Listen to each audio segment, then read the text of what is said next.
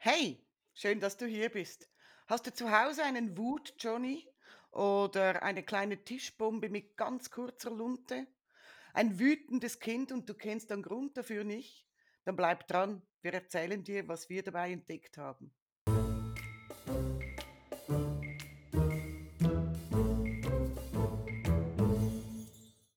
Hey, heute sprechen wir über wütende Kinder. Solche Kinder, die wirklich die ganze Familie tyrannisieren, die explodieren wegen, wegen jeder Kleinigkeit oder die sich selbst mit ihrer Wut im Weg stehen. Viele verzweifelte Eltern bringen uns ihre Kinder in die Praxis und ihre große, ratlose Frage ist immer die Frage nach dem, warum ist mein Kind so wütend? Wir haben viele Antworten auf diese Frage gefunden und wir lassen dich jetzt daran teilhaben. Bleib also dran, das wird spannend. Wut betrifft eigentlich nicht nur Kinder, sie betrifft auch Erwachsene gleichermaßen. Aber heute konzentrieren wir uns auf Kinder. Denn gerade Kinder fühlen sich ihrer Wut oft hilflos ausgeliefert. Sie können dieses Gefühl gar nicht richtig fassen, sie können es nicht kontrollieren, es explodiert einfach mit ihnen. Und genauso wütend wie die Kinder sind, genauso frustriert und hilflos und ratlos sind die Eltern, die uns ihre Kinder dazu in die Praxis bringen.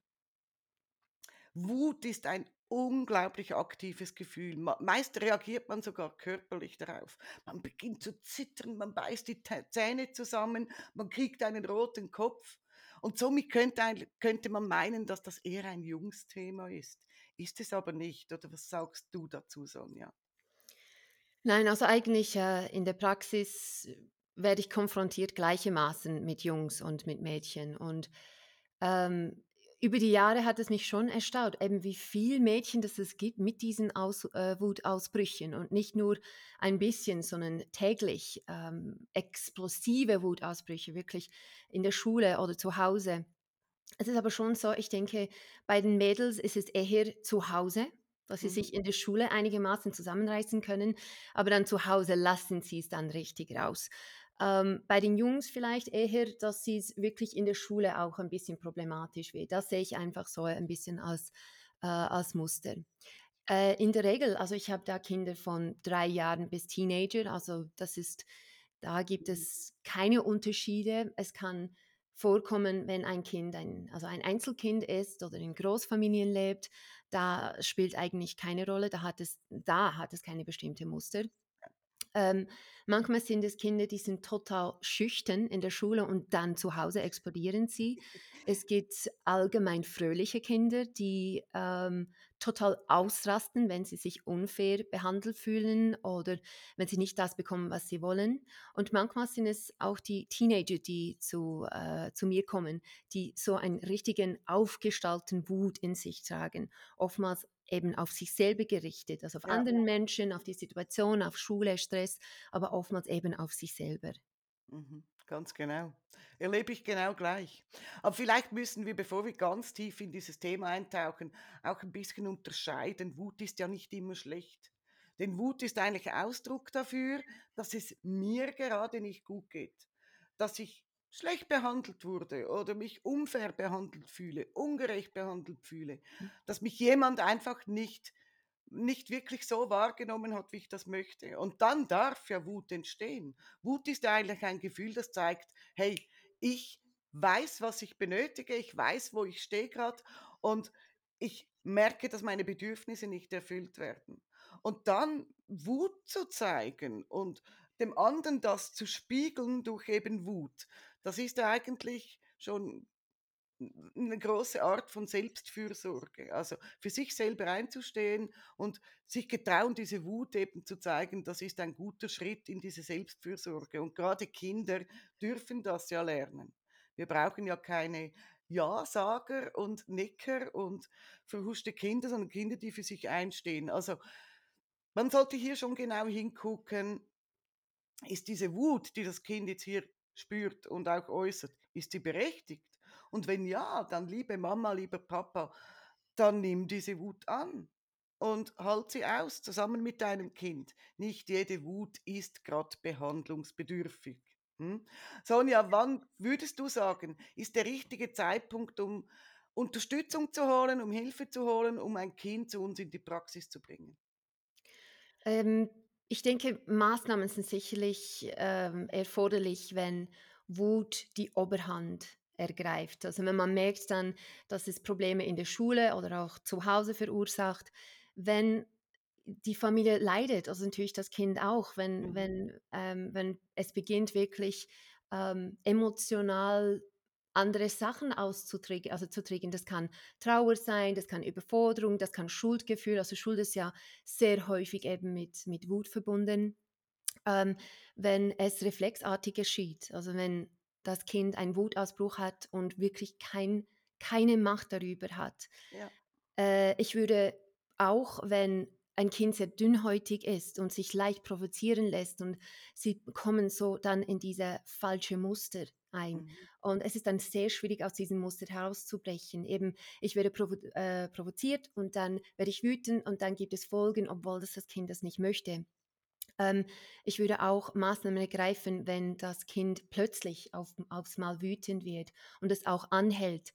Das Ja. kann ein Anzeichen dafür sein, dass am Kind etwas stark stört. Das kann Mobbing, Stress, Überforderung sein. Einfach wenn man merkt, da passiert etwas im Kind, was es selber nicht richtig verarbeiten kann. Äh, wenn es täglich vorkommt und das Familienleben sozusagen zerstört, wenn Mhm. es die normale Art der Kommunikation wird. Eben, wenn ich etwas will, dann beginne ich zu schreien und dann bekomme ich das, was ich möchte. Ähm, eben wenn es zu Druckmittel wird, dann würde ich da auch etwas unternehmen, weil es kann diese negative Spirale kann sich schnell entwickeln. Aber auch bei Teenager, da wird ganz klar, wenn die Wut auf sich selber gerichtet ist, weil das kann dann schon ein bisschen gefährlich werden, wenn, wenn sie eben diese Wut auf sich selber auslassen in Form von äh, Ritzen oder Haarziehen oder ähm, allgemein Verletzungen, Magersucht, so solche Sachen, dann ist es wirklich ernst zu nehmen. Ja, ja. Du hast jetzt gerade ein paar paar Ursachen eigentlich schon angesprochen, die wir in der Praxis, in der Arbeit mit solchen Kindern auch immer wieder entdecken oder aufdecken. Also, wir sehen oft die Gründe dieser dieser Wutausbrüche darin, dass Kinder Macht ausüben.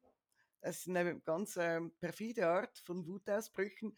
Wir werden euch auch gleich noch 4 Fälle vorstellen, wo genau diese Gründe eben zugrunde lagen. Ähm, Wut entsteht aber auch oft aus einer Hilflosigkeit, aus einer Machtlosigkeit. Man ist in einer Situation gefangen und das sind dann meist so Kinder, die können gar nicht wirklich benennen, worauf sie wütend sind. Sind auch meist dann Kinder, die ihre Wut irgendwann gegen sich selbst richten und so autodestruktiv werden, sich, wie du vorhin schon gesagt hast, Sonja, beginnen die Haare auszureißen oder Nägel abbeißen.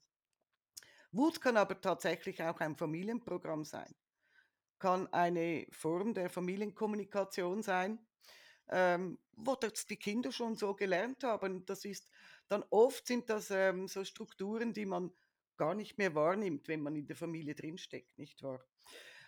Aber, und du hast es gerade angesprochen, Wut kann auch reflexartig sein. Und gerade diese reflexartige Wut, da kommst du dann später noch länger dazu, Sonja, ähm, ist oft so, wenn wir dann den Eltern zurückspiegeln, was der Grund war für, für die Wut des Kindes, dann hat man Eltern durch und sagen, ach Gott sei Dank, er kann nichts dafür, wir können nichts dafür, es gibt einen anderen Grund. Ganz genau. Wut sagt ja immer auch was aus, Sonja. Mhm. Also, es ist ja bei den meisten Gefühlen. Wut ist da keine Ausnahme. Wut hat immer einen Zweck und eine versteckte Botschaft. Wir haben dann schon schon einiges angesprochen, aber eigentlich gibt es so 6 verschiedene Wutarten, die ich da kurz ansprechen werde. Mhm. Wut als Selbstschutz haben wir schon kurz, ähm, erwähnt. Also, wenn das Kind sich in die Ecke gedrängt fühlt, dann kann Wut als Schutz gedient werden. Also, eigentlich mit Worten oder Taten wird eben die Wut weggestoßen und das das ist ja wirklich ein Schutz. Dann kann Wut aus Superkraft sein, also bei Eltern, die eher überfordert sind oder ein bisschen nachsichtig sind, hat das hat das Kind eigentlich gelernt, in diesem Form die Kommunikation das zu bekommen, was sie wollen. Und äh, so können sie auch Macht über bestimmten Situationen und auch geliebte Menschen bekommen. Das ist eben schon eine Superkraft, wenn man merkt, okay, ich habe Macht über die Situation durch die Wut oder auch Macht über meine Eltern. Die Wut ist wie stärker als meine Mami und Papi und das, äh, das gibt schon Macht. Wut als Magnet, dass man dann das anzieht, was man möchte oder was man braucht. Das kann ja sein durch die Wut, dass man Aufmerksamkeit bekommt. In diesem Fall ist das Kind egal, ob es negative oder positive Aufmerksamkeit ist, solange dass es Aufmerksamkeit ist. Vielleicht ein Gefühl von Sicherheit oder auch gesehen und gehört zu werden. Das ist, äh, das, das zieht man dann an, eben wenn man die Wut hat. Du hast auch schon gesagt, Wut als Reflex. Das ist wirklich ähm, eine Reaktion auf etwas, was, äh, wenn man, wenn man etwas erlebt, kann das beim Re- Reptiliengehirn eben ein Gefühlsreflex auslösen. Das Mhm. bedeutet, dass diese Form von Wut nicht steuerbar ist. Das, das Kind ist ein bisschen hilflos ausgeliefert.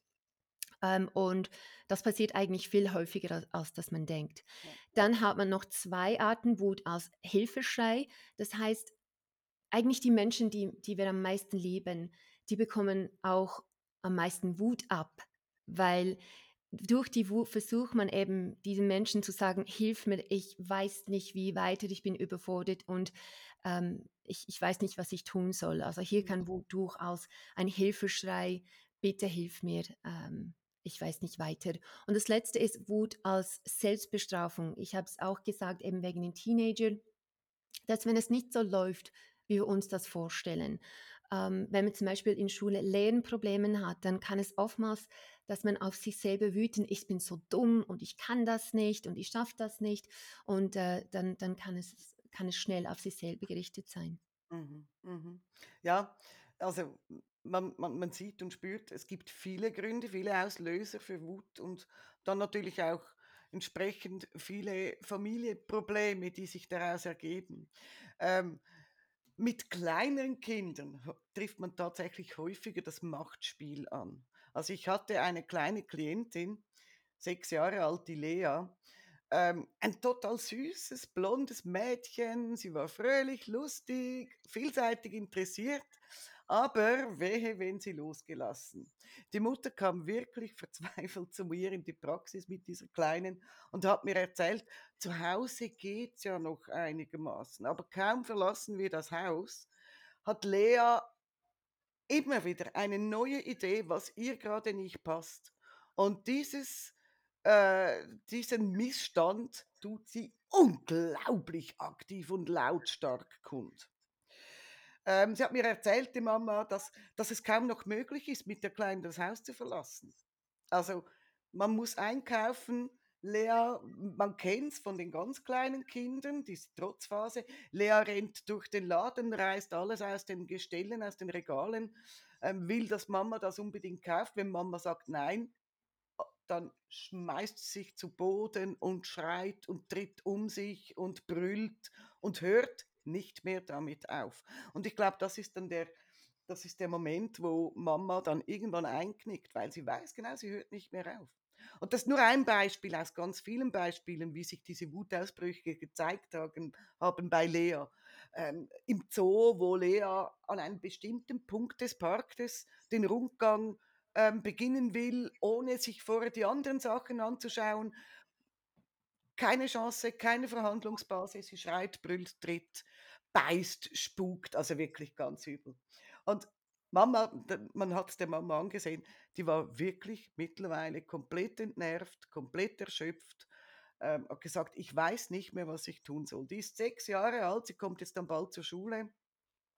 Das müsste doch jetzt vorbei sein, diese Trotzphase. Und hat mir gleichzeitig auch erzählt, das hat sie schon ganz früh gemacht, aber eigentlich nur zu Hause.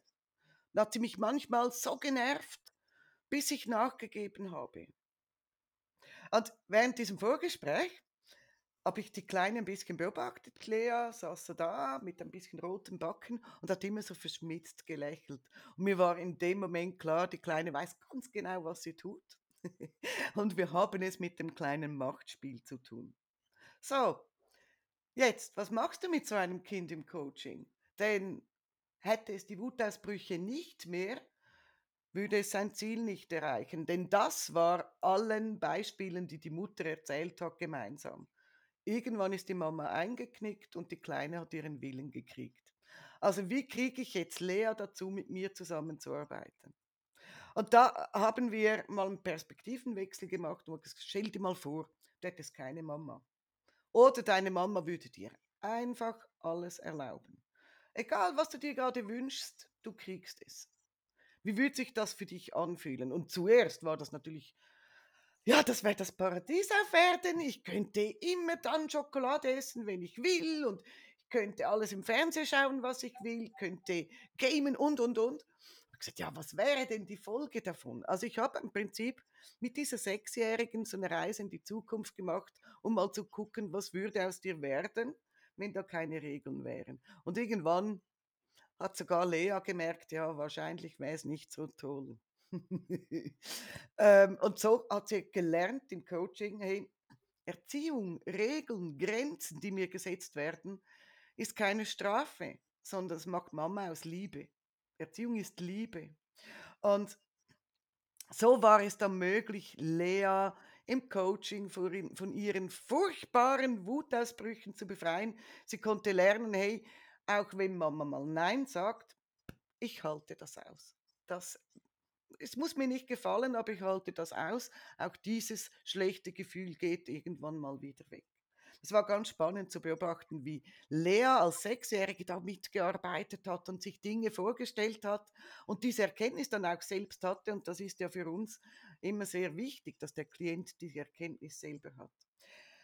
Aber natürlich musste ich nicht nur mit Lea arbeiten, sondern auch der Mama sagen, schau, liebe Mama, gerade Kinder, die schon früh gelernt haben, dass Wut zum Ziel führt, dass sie Macht haben, dass sie stärker sind, weil sie vielleicht noch ein bisschen die besseren Nerven haben, diese Kinder, noch mehr Kraft haben. Ähm, solche Kinder brauchen ganz starke und gelassene Eltern. Und so durfte die Mutter lernen, dass sie ihre Regeln, ihre Entscheidungen, die sie trifft für Lea, aufrechterhalten darf. Denn gerade Grenzen, gerade Regeln geben Kinder die nötige Sicherheit. Wenn ein Kind weiß, hier ist die Grenze, Mama hat gesagt, geh nicht über diese Grenze, ähm, dann muss sich das Kind sicher sein, dass das Mama ernst meint. Und das Kind wird es austesten, dann kannst du dir sicher sein. Es wird gucken, passiert wirklich das, was Mama sagt, wenn ich über die Grenze gehe. Und dann soll eben das passieren, was die Mama gesagt hat. Also seid wirklich, liebe Mamas und Papas, seid hier mutig und, und, und stark, wenn es darum geht, euren Kindern diese Grenzen zu setzen. Denn für das Kind bedeutet es nichts anderes als Sicherheit. Die Sicherheit, meine Erwachsenen meinen, was sie sagen die Sicherheit, meinen Eltern bin ich wichtig genug, dass sie viel Energie da, da, da reinstecken, wenn ich eben über Grenzen gehe. Und auch die Sicherheit, dass ich innerhalb dieser Grenze eben sicher bin. Und das durfte Lea wie auch ihre Mama lernen.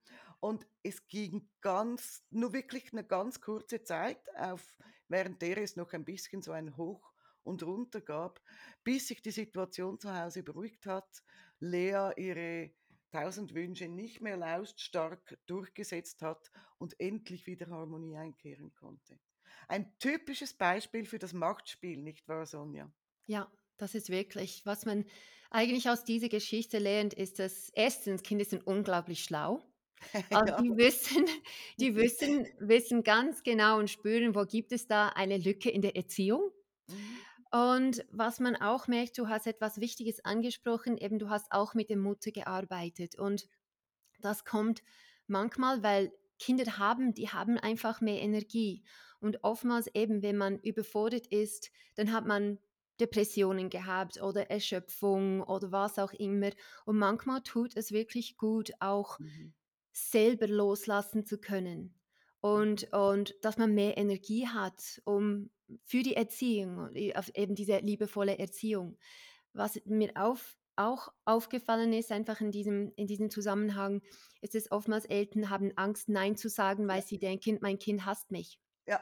Oder mein Kind ähm, hat mich dann nicht mehr gerne, weil die Welt ist so böse und alles. Und wenigstens zu Hause soll es angenehm sein, kein Streit, also dass, es, dass, dass das Kind sich wenigstens zu Hause wie ein König oder Königin fühlt. Das Problem ist, dass wenn es so unterschiedlich ist, wie sie zu Hause behandelt werden und dann in, in der Außenwelt, dann wird es sehr schwierig, wenn sie die Lehre beginnen. Und da sind klare Grenzen. Ähm, wenn sie dann im Beruf sind und auch hier klare Grenzen, dass, dass man nicht als die König oder Königin ist oder der kleine Prinz oder Prinzessin ist, dass Mhm. es eben in der echten Welt dann anders ist. Also ich Ja, denke, Erziehung ist eine ganz wertvolle Vorbereitung auf das echte Leben. ja. Und Gell? u und um grad allen Mamas und Papas hier 'n bisschen Mut zu machen. Auch wenn ihr schimpft mit euren Kindern, auch wenn ihr Regeln durchsetzt, eure Kinder werden euch immer lieben. Das ist die sicherste Liebe, die ihr haben könnt in eurem Leben. Ich habe schon oft mit Kindern gearbeitet, die hatten es wirklich, wirklich durch verschiedene Umstände sehr, sehr schwer zu Hause. Ähm, ich hatte mit Kindern zu tun, die fremd platziert werden mussten. Und die größte, die sicherste Liebe des Kindes galt ihren Eltern. Also ihr könnt gar nicht so viel falsch machen, dass ihr die Liebe eurer Kinder verliert. Seid hier mutig und stark für das Kind. Und wie du schon gesagt hast, Sonja, ja, nein, Kinder müssen nicht immer glücklich sein. Sie müssen nicht immer fröhlich durchs Leben tänzeln, denn es ist nicht das Leben.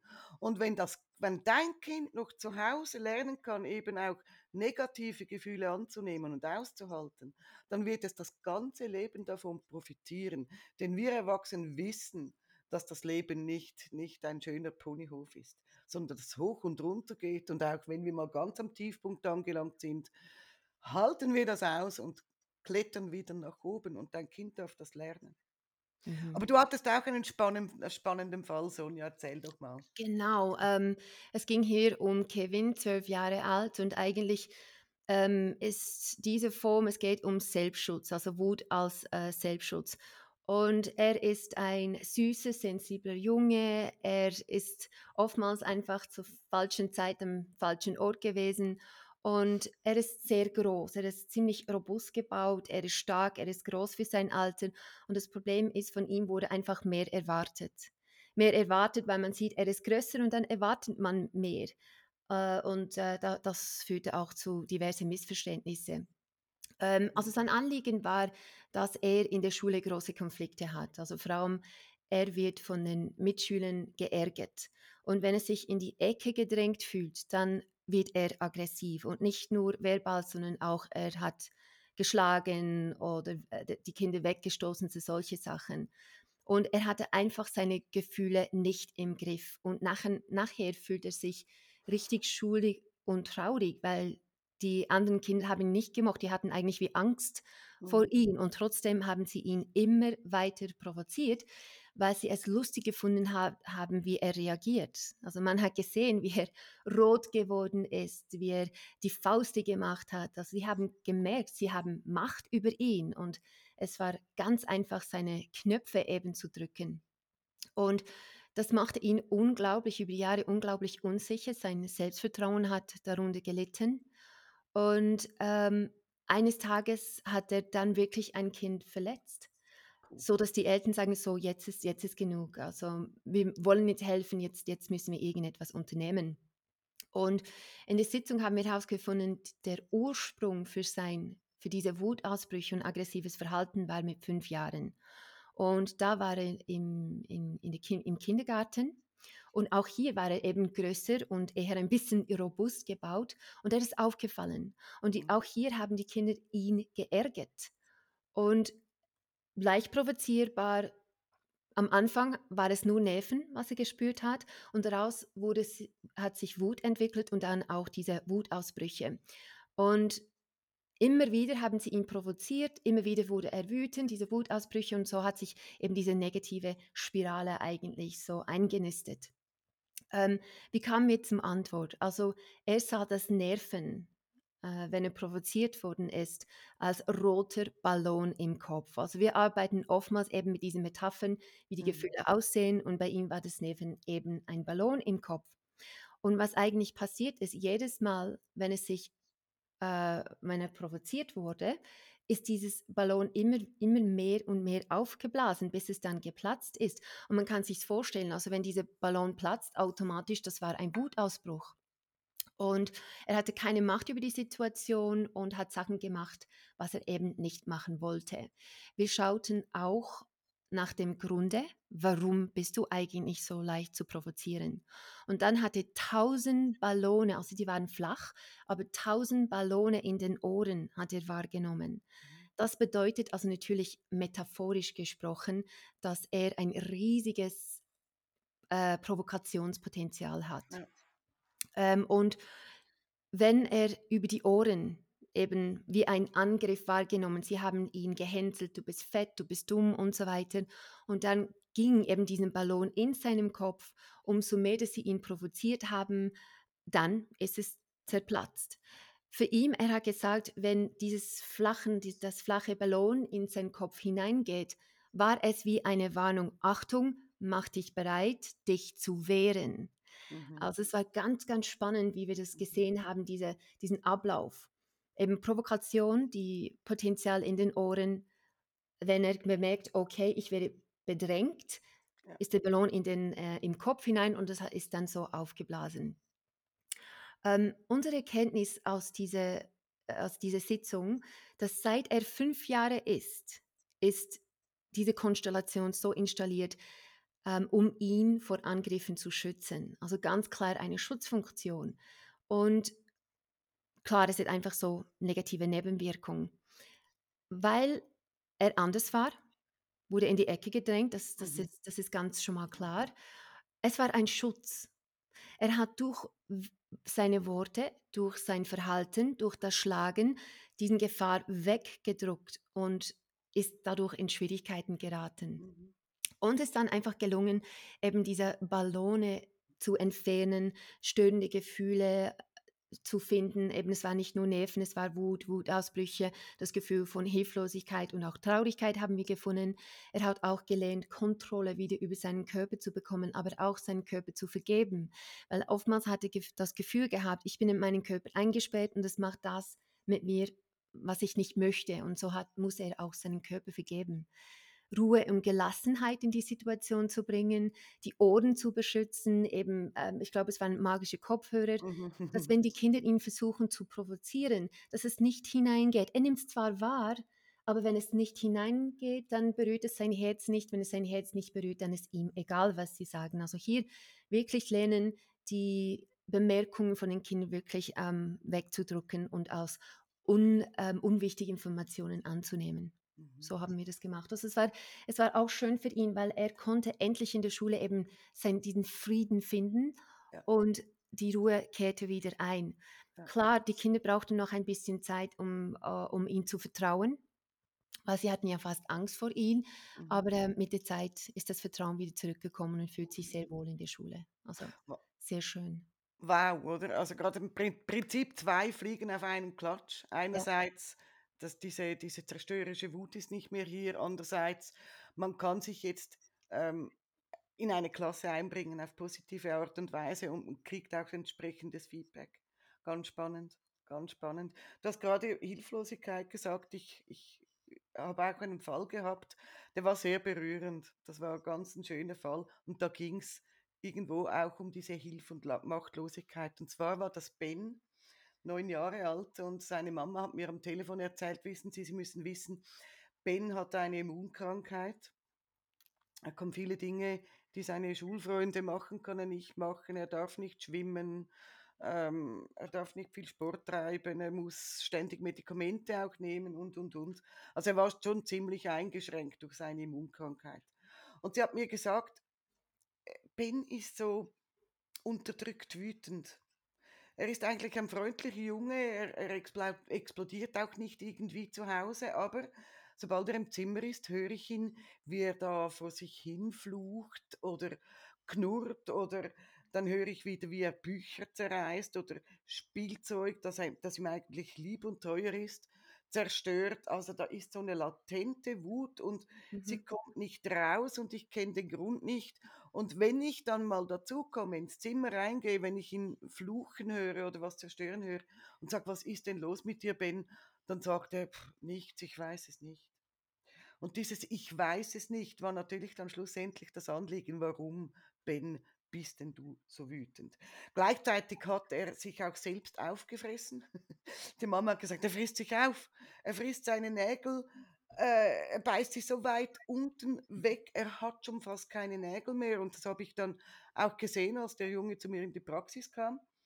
Ein sehr in sich gekehrter, stiller Junge, hat selten den Blickkontakt gesucht und die Nägel waren tatsächlich eigentlich schon gar nicht mehr da. Ja, ich habe dann relativ schnell die Mama rausgeschickt, geschickt, um, um mal mit Ben alleine zu sprechen und seine Antwort war dieselbe wie bei, bei seiner Mutter. Ich weiß nicht, worauf ich wütend bin. Ich weiß es nicht. Und ja, du hast es vorhin schon gesagt, wir arbeiten sehr oft mit Metaphern im Visualisierungscoaching. Also habe ich gesagt, möchtest du mit deiner Wut mal sprechen, Ben? da hat mich erst mal fragend angeschaut und gesagt, stell dir einfach deine Wut als Person vor. Und so konnte Ben zum allerersten Mal mit seiner Wut sprechen. Die war übrigens nicht sehr sympathisch. Diese Person, die er sich da vorgestellt hat, war eher so ein bisschen hm, furchteinflößend, ein bisschen wenig vertrauenserweckend und da stand also diese Wut vor ihm und er hat ein stilles Gespräch mit seiner Wut geführt. Ich war ganz gespannt. Ich habe einfach mal gewartet, was jetzt kommt und plötzlich, plötzlich ploppte es auf und es platzte aus Ben raus. Ich bin wütend auf meinen Körper, denn er vermasselt mir mein ganzes Leben. Und in dem Moment, Sonja, hat der neunjährige Junge begonnen zu weinen. Da brach ein Damm. Das war wirklich, äh, es war wirklich ergreifend, ähm, dabei zu sein. Und er hat erzählt und erzählt und erzählt und gesagt, es ist so ungerecht, dass ich diese Krankheit habe. Was ist mit meinem Körper los? Warum schadet er mir? Warum nimmt er mir sein Leben, äh, mein Leben? Er fühlte sich sowas von gefangen in seinem eigenen Körper, hilflos ihm ausgeliefert. Und weißt du was? Er hatte damit ja recht. Er hat nun mal diese Immunkrankheit. Und ähm, auch wenn wir zaubern könnten, ich glaube, das würden wir auch nicht in den Griff kriegen. Also wie sollten wir jetzt zusammen weiterarbeiten? Aber nur schon diese bahnbrechende Erkenntnis war für Ben unglaublich wichtig. Er hat dann wirklich hat mich angeschaut und gesagt, jetzt weiß ich endlich, worauf ich wütend bin und weshalb ich mich selbst aufesse. Das war immer ein Thema zu Hause. Und wir haben dann ein etwas längeres Coaching gehabt. Ähm, ich habe Ben eine Weile be begleitet, um diese Versöhnung mit dem Körper äh, hinzukriegen. Es ging wirklich darum, sich trotzdem anzunehmen und zu lieben, trotz dieser Immunkrankheit. Und das war ein Prozess, das brauchte eine Weile. Und trotzdem, Ben hat es gelernt. Irgendwann hat sich Ben mit seinem Körper ähm, versöhnt, hat andere Ressourcen dafür in sich entdeckt, hat in einer, seiner Schatzkammer ganz viele Talente entdeckt, die er nutzen kann, trotz seiner Krankheit und konnte sich zum Schluss äh, zum Abschluss des Coachings wirklich mit seiner Situation, mit, seinem, mit seiner Krankheit und vor allem auch mit seinem Körper versöhnen und sich endlich selbst lieb haben. Und in diesem Moment war das, also mein, äh, die, die Mutter hat mir dann Feedback gegeben, laufend immer wieder, es wird alles besser, er ist entspannter, er ist gelassener, er wirkt fröhlicher. Und als wir dann das Coaching abgeschlossen haben, war Ben ein sehr ausgeglichener, fröhlicher Junge, der irgendwie bei sich angekommen ist. Die Wut auf sich selbst war nicht mehr nötig. War ein ganz, ganz schönes Beispiel für dieses Gefühl, gefangen zu sein. Es ist ganz schön. Und was ich auch von dieser Geschichte, am Anfang hast du gesagt, ähm, die Eltern haben gefragt und das Kind sagt, ich weiß es nicht, im Vorgespräch, ich weiß es nicht. Das ist sehr, sehr, sehr typisch, gell? Das Ja. ist fast täglich. Wir hören das so oft. Und dann in der Sitzung macht es tupp und es kommt. Also in diesem Moment, wo sie beginnen zu visualisieren, wirklich in ihre Welt abtauchen, da kommen die Antworten. Ja. Und das ist, das ist, das ist, wo ich persönlich immer wieder ähm, erstaune, ist so, sobald sie die Augen schließen oder beginnen zu visualisieren, dass es, als würde man eine Türe aufmachen zu diesen Informationen, die kommen dann an der Oberfläche. Genau. Das ist, das ist das unglaublich schön, wie, wie einfach und wie schnell das gehen kann. Oh Also ja. ich glaube, am schnellsten war es nach hm, eben im Vorgespräch, ich habe das Kind noch vorher gefragt: „Was denkst du?“ „Keine Ahnung.“ Und dann nach 30 Sekunden frage ich's nochmals und dann pumpt, die Antwort war da. Ja. Also, es geht ja nicht immer so schnell, aber manchmal kann es wirklich so schnell gehen, gell? Genau, genau. Gut. Ähm, ich werde auch einen, ähm, schildern und da geht es um Wut als Reflex. Wir haben da Mhm. schon ein paar Sachen und Wut als Reflex ist es es ist wirklich öfters es kommt viel öfters, als dass man denkt. Man hört eigentlich nicht nicht davon, man weiß vielleicht gar nichts davon, aber es wirklich ist so, dass Gefühle reflexartig sein können und das Mhm. Kind hat keine Macht. Ähm, ich spreche mal kurz über den siebenjährigen Tim. Ähm, auch hier ein kleiner Engel, also sieht aus wie ein Engel. Äh, er ist ein Junge vom Lande, also er ist da sehr gerne draußen mit dem Traktor unterwegs und so weiter. Und, ähm, kam zu mir in die Praxis, war echt freundlich und süß, hat super mitgearbeitet, also wirklich profimäßig. Was war aber sein Anliegen?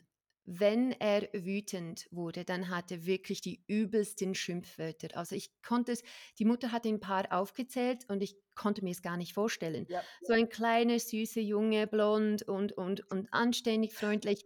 Und dann hat sie mir ein paar Schimpfwörter Wörter erzählt und da dachte ich, erstens, von wo hat diese Schimpfwörter gelernt? Und zweitens eben, dass dass er so etwas sagen könnte, ist ist unglaublich, aber es ist wirklich so. Und das Problem ist, dass jede Form der Erziehung war für ihn ein Angriff. Also, nicht ein bisschen, sondern jeden Tag, jede Form. Wenn die Mutter gesagt hat: „Bitte Zimmer aufräumen“ oder „Kannst du das bitte?“ oder wenn sie „Nein“ gesagt hat, war es für ihn ganz klar ein Trigger. Er er sprang automatisch in diesen Angriffmodus und reagierte auf Knopfdruck eben mit diesen Wutausbrüchen.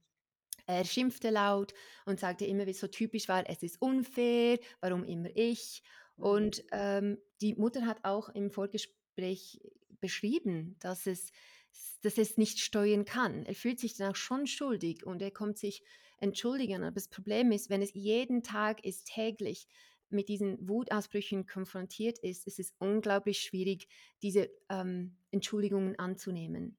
Mhm. Und ich denke auch, es kann die Beziehung ganz stark, äh, beschädigen, weil sie sagen etwas und dann kommt eine Entschuldigung, dann machen sie's wieder, kommt eine Entschuldigung. Also, nach einer Weile ist es nicht mehr so glaubwürdig. Also, für mich war das ziemlich klar, hier geht es um ein emotionaler Reflex. Mhm. Der Grund für sein Anliegen war ziemlich eindrücklich. Also, warum hat es bei ihm angefangen? Und, äh, er musste visualisieren, wie seine Mutter sagt: „Komm, bitte mach das“, wie sie Befehle gibt, wie sie „Nein“ sagt. Und bei ihm hat man ganz klar, ähm, bei seinem Körper eine Anspannung gesehen.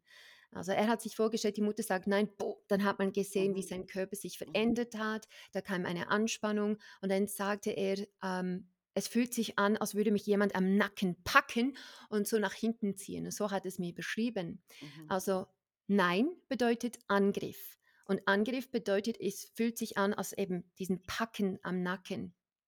Ähm, in seinem Kopf war diesen Angriff real. Es Mhm. war für ihn total real. Da ging die Alarm los und die Echse ist ganz wütend geworden. Also, Echse, sprich sein Reptiliengehirn, aber wir nennen sie einfach die Echse. Wir sagen, dein Reptiliengehirn sieht ein bisschen aus wie eine kleine Echse. Was macht die? Und bei ihm war's ganz klar, die Echse ist ausgerastet, die hat ganz üble Schimpfwörter hat er in seinem Kopf gehört.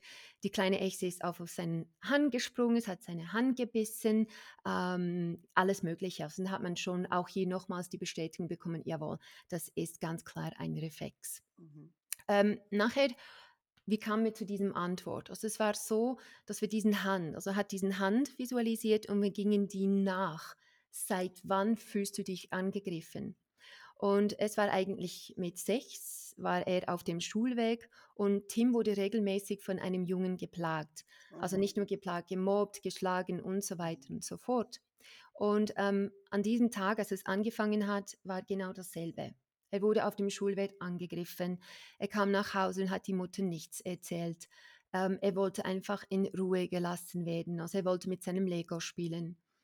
Ähm, aber weil es Mittag war, hat die Mutter gesagt: „Nein, komm, jetzt lass dein Lego, komm jetzt etwas essen.“ Er wollte nicht, er er hat gesagt: „Ich möchte nur kurz einen Moment in Ruhe bleiben.“ Die Mutter wurde wütend, weil sie den Hintergrund nicht wusste, Mhm. hat verboten: „Jetzt bekommst du keinen Mittag, geh in dein Zimmer.“ Und für ihn war das alles zu viel. Also, was eigentlich passiert ist, kurz nach diesem Angriff folgte ein Befehl der Mutter mit Mhm. diesem „Nein“ und noch zusätzlich eine Bestrafung.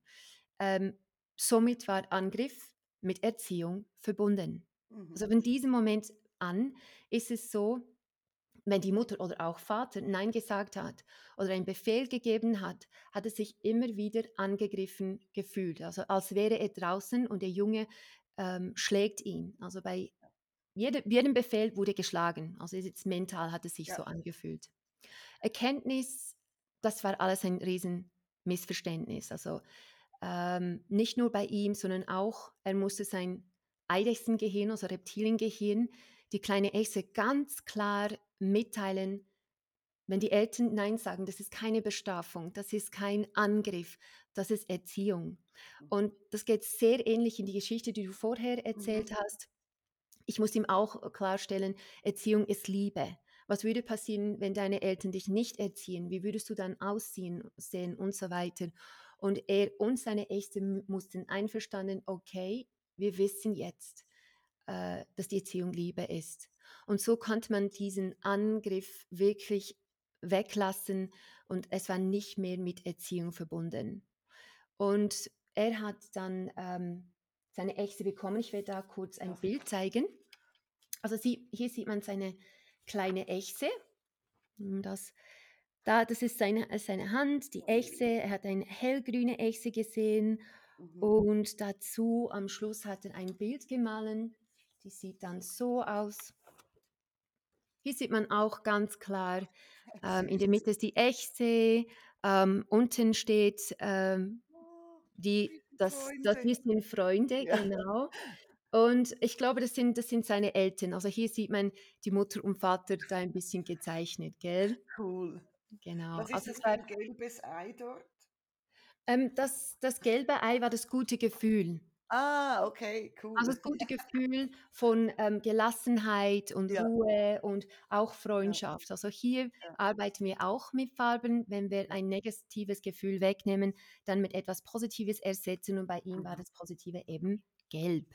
Und die Gelb, wie die die Sonne. Echte im Kopf, die war eben, äh, grün. Also, Cool. was er hier eigentlich gelernt hat, war wirklich, ähm, mit seiner Ex regelmäßig also, es geht dann natürlich nach der Sitzung weiter, Mhm, dass er wirklich sein Bild anschaut, mhm. dass er regelmäßig mit seiner kleinen Echse im Kopf spricht, dass die Beziehung weitergeht, dass auch in Zukunft, wenn die Eltern etwas sagen, dass nicht nur er ruhig bleibt, sondern auch sein kleiner Reptiliengehirn. Mhm, mhm. Ja, die Echse, ähm, oder dieses diese, ähm, Metapher der Echse für das Stammhirn, das war ja ein echtes Durchbruchkonzept. Also, äh, du kannst äh, du kannst dann später noch ganz kurz, Ja. ähm, was dazu sagen, aber tatsächlich stelle auch ich fest, dass ganz ganz oft Wut reflexartig kommt. Ganz oft. Nicht nur Wut, dass wir arbeiten auch mit diesem Echsenkonzept bei anderen Anliegen, das ist ein anderes Thema, aber es ist sehr, sehr oft reflexartig und Kinder lieben es, mit dieser Echse unterwegs zu sein und die Echse zu beruhigen, ähm, und und eben der Echse zu sagen: „Wir werden nicht angegriffen, es ist alles okay.“ Ganz ganz, ganz spannend, mit diesem Stammhirn zu arbeiten. Wir wir machen immer wieder so Beobachtungen die sich wie so ein roter Faden durch alle Kinder durchzieht. Und das eine davon ist, dass man sehr unterschiedliche Reaktionen feststellen kann nach einem Wutausbruch. Es gibt Kinder, sie sind nach ihrem Wutausbruch sind sie total erledigt, aber zufrieden. Also die Wut ist draußen, es, man fühlt sich befreit, das Gewitter ist vorüber. Und es gibt Kinder, die, die explodieren kurz und dann ist aber die Luft wieder rein und es kann weitergehen. Ähm, das sind meistens nicht die Kinder, die bei uns in der Praxis landen, weil das sind dann halt tatsächlich so Wutausbrüche, die aus einer Situation entstehen und die sowieso meist sogar berechtigt sind. Es gibt aber Kinder, die fühlen sich nach einem Wutausbruch so ganz schlecht und traurig, weinen dann, können sich nicht erklären, was jetzt gerade passiert ist. Und das sind dann eben meist die Kinder, die bei, uns in der Praxis landen. Und je nach Reaktion wissen wir auch, in welche Richtung diese Sitzung verlaufen wird und ändern vielleicht auch unsere Handlungsweise mit solchen Kindern. Also ganz spannend. Aber allen Kindern gemeinsam, zu 99,9 Prozent ist eines. Wir lassen ja im Visualisierungscoaching Gefühle visualisieren. Wir sagen, schau dir deine Wut mal an. Und wenn du sie siehst, dann berühre sie auch mal. Und zu 99,9 Prozent wird Wut rot visualisiert und heiß. Rote, heiße Wut. Oder hattest du schon mal hellblau flauschige Wut, Nein, Sonja? nein. Auch nicht? Was was vielleicht, aber sehr selten ist schwarz. Aber Ja, wirklich vielleicht ein Prozent schwarz, aber sonst ist immer rot. Es ist rot, es ist warm, es ist heiß, es ist glühend, es ist Lava, es ist Feuer, es ist Kugel, sind sind wirklich, äh, die die meist in den meisten Fällen so. ja, tatsächlich. Also äh, wirklich wie ein roter, wie ein roter Faden zum Thema Wut ist diese rote Wut, genau. Also du siehst, es gibt verschiedene Ursachen, es gibt verschiedene Gründe, warum ein Kind austicken kann, ausrasten kann, explodieren kann. Und vielleicht, wenn du jetzt so ein Kind zu Hause hast, kannst du dir mal ein paar Fragen stellen. Frag dich mal, wie geht es meinem Kind nach einem Wutausbruch? Habe ich das Gefühl, es ist erlöst, es ist, es atmet jetzt durch, der Druck ist draußen? Oder spürst du, dass, dass es sich nachher nicht gut fühlt? Fühlt es sich traurig, erschöpft, ratlos? Ähm, frag dich auch mal, erreicht mein Kind was mit seinem Wutausbruch? Stecke ich als Teil ähm, in dieser Geschichte drin, weil es ein Machtspiel ist? Hm? Weiß dein Kind überhaupt, worauf oder worüber es wütend ist? Frag dein Kind mal, weshalb bist du jetzt so wütend?